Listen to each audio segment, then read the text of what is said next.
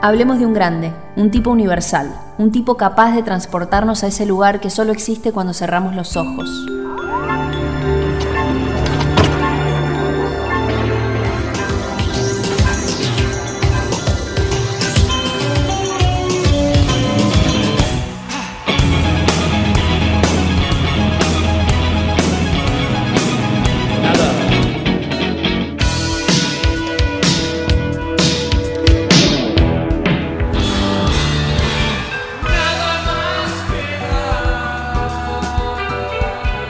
Músico, cantautor, actor, productor discográfico.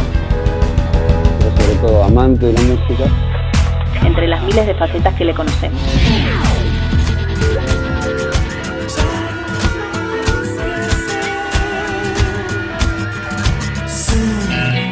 Gustavo Cerati, en la vida. Un tipo imperfecto, siempre al borde, siempre brillante, siempre curioso, siempre ligado al deseo, siempre presente, siempre sonando en tus auriculares. Gustavo Cerati en la vida de Martín Resmasur. Músico y productor de Chela Records. La obra de Gustavo Cerati en mi vida atraviesa desde chico, sobre todo escuchando las producciones de Soda Stereo, porque justamente lo que más me, me interpeló fue la calidad de producción, tanto en la carrera de Soda Stereo como en la carrera de solista de, Gustavo Cerati.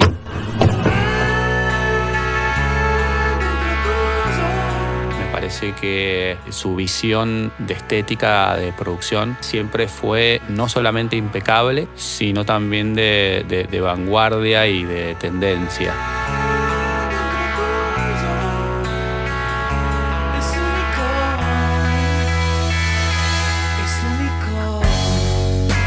El álbum que puedo destacar de, de Gustavo Cerati es Amor Amarillo. Sabes que siempre yo hice como asociaciones, bueno, imágenes, sonido y color sobre todo, ¿no? El tema lumínico.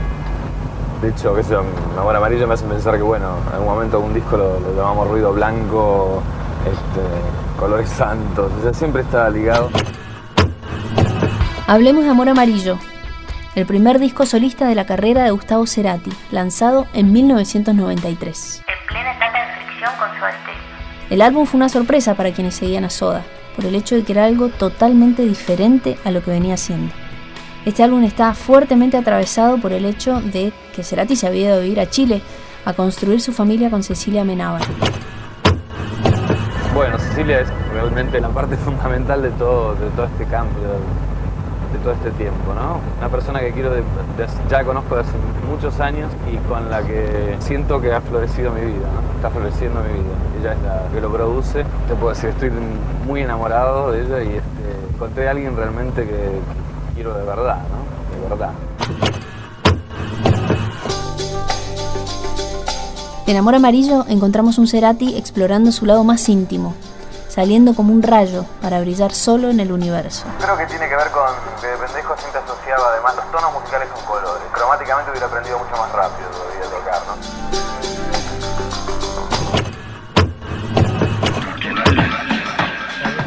En la vida, un podcast de Radio 1. Gustavo Cerati en la vida de Martín Resmasur. ¿Cómo me gusta esto, eh? Que le parezca mentira, yo siempre soñé con hacer una cosa así.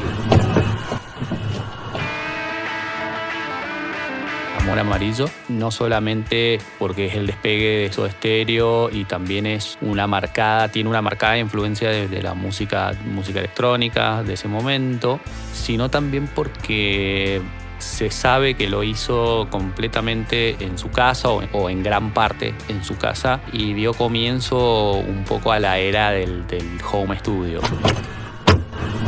Lo hice realmente en un living, ¿no? Lo grabé en el living de la casa. Este, al principio tenía nada más que una guitarra acústica, después me hice traer otros instrumentos a Santiago y dejé prácticamente todas las primeras tomas, digamos, de las primeras cosas que hice, el primer approach a la composición es lo que quedó registrado.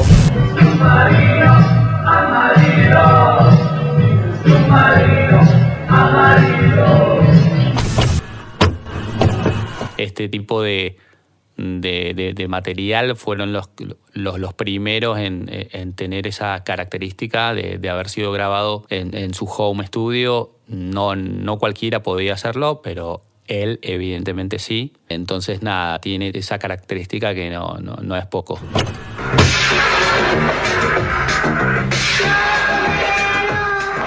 ¿Qué pasa con, Benito que es tan eh, musical? Yo paso de la baba al, eh, al susto. ¿Por? por, por momento me parece que lo estoy transformando en un monstruito.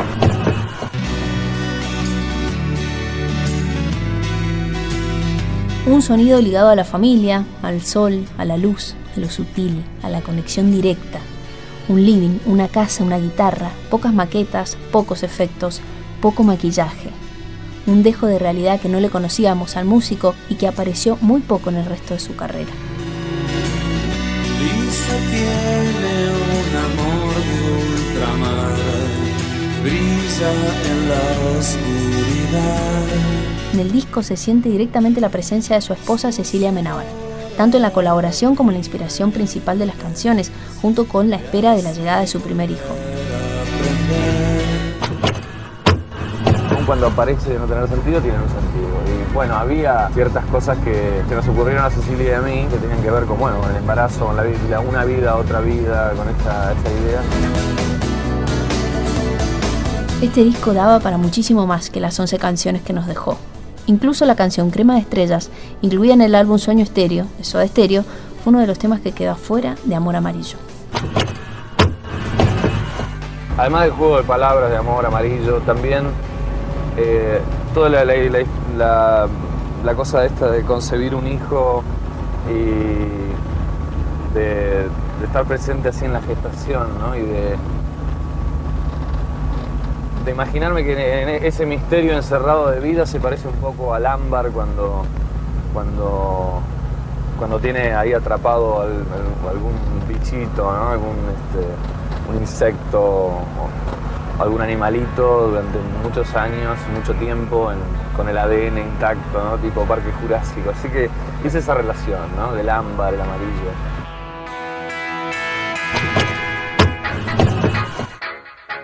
como músico, una vez él, tenía, Gustavo tenía un grupo que, hizo de música electrónica con Leandro Fresco, Flavio Cheto y no me acuerdo si había alguien más. Quizás ellos tres nada más. Eh, un trío que se llamaba Rocken. Gustavo Cerati en la vida. Un podcast de Radio 1.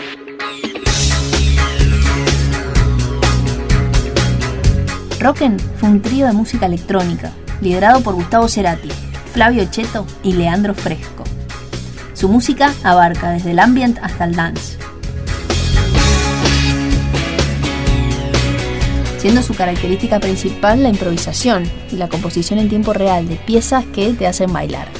El trío hizo presentaciones sorpresas no convencionales. Rocken tocó en lugares como Chile, México y Colombia. Acá en Argentina lo hizo en Buenos Aires, Ushuaia y acá en Mendoza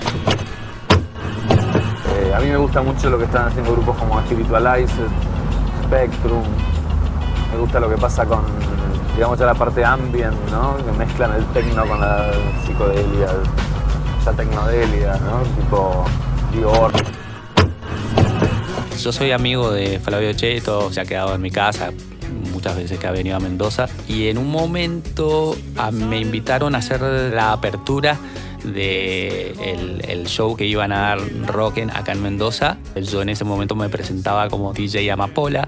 Era todo un festival de música electrónica y, tal, y yo abría y tocaba antes que Rocken. En un momento hubo una conferencia de prensa en el Hotel Hyatt y claro, yo llegué a esa conferencia eh, que iban a dar por supuesto ellos, los, los Rocken y Flavio me saluda y justo viene Gustavo Cerati y bueno, y me presenta a Gustavo, nos saludamos todo, papá, y me dice Flavio, bueno, eh, vamos para arriba, como yendo, eh, yendo a, un, a un lugar privado con Gustavo, ¿no?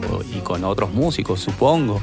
Y dije que no, dije que no porque tenía que terminar el set, el set que tenía que tocar esa misma noche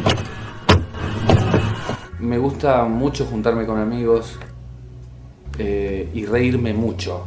O sea, me encanta ese momento de, de payaso. Yo tengo un momento de payaso muy grande. La gente no lo conoce mucho, pero tengo payaseo mucho y me divierto mucho con esas cosas este, en reuniones. Entonces, en vez de quedarme con ellos, me vine a mi estudio a terminar el set que tenía que tocar esa noche. Por supuesto que me arrepentí, me arrepentí muchísimo en haberme quedado y dije, ¿para qué me hice el serio de que tenía que ir a terminar el set si podría haberme quedado ahí y era prácticamente lo mismo? Así que bueno, eso es lo que tengo para contar. Siempre que lo recuerdo dije, ¿cómo no me quedé? La posibilidad de, escoger, la posibilidad de- de- de- cultivarse con, con otras cosas es algo que parece tener, tendría que ser tanto un derecho como el derecho al ocio o el derecho al trabajo. Quiero decir, eh, eh, me pregunto, una persona que- que tiene que estar trabajando algo que no le gusta todo el tiempo, En la vida, un podcast de Radio 1.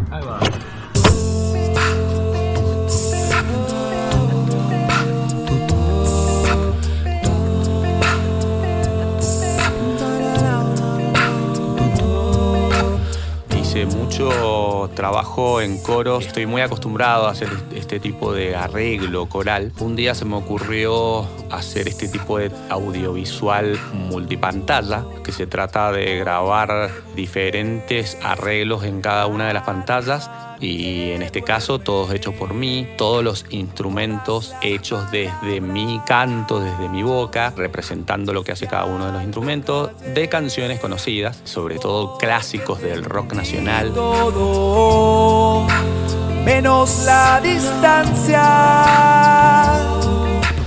La característica que yo busco de las canciones que, que les- a, a las cuales les voy a hacer un arreglo coral es que el- ya la canción originalmente tenga mucha riqueza vocal. Por lo tanto, me pareció que Puente tenía esta característica. Arriba el sol, abajo el reflejo de cómo estalla mi alma.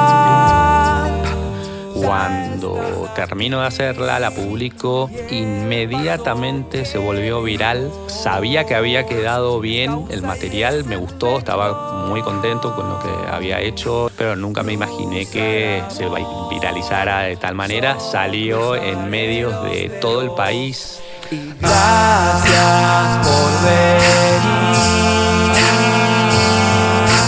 Gracias por venir. Fue increíble todo lo que me llegó este, y pasó en, en un día, dos días. Adorable puente se